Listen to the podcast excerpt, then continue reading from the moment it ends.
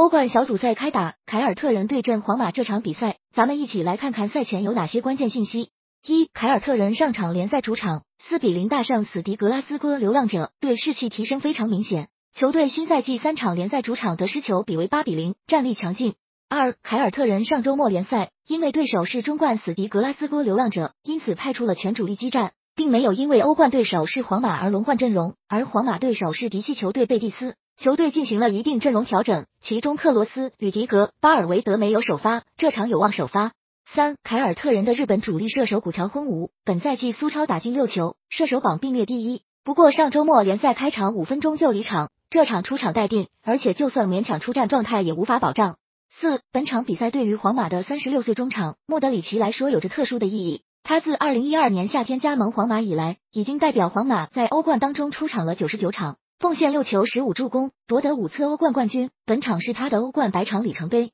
五，皇马继几个赛季的中场铁三角卡塞米罗、克罗斯和莫德里奇，新赛季已经走了卡塞米罗。这几场中场组合精彩，是克罗斯和莫德里奇两人轮换出场，一老带琼阿梅尼和卡马文这二新。目前来看防守还是有问题，四场联赛场场有兜球。六，皇马边锋维尼修斯连续三场联赛参与进球，合计三球一助攻，是球队前四轮全胜的关键。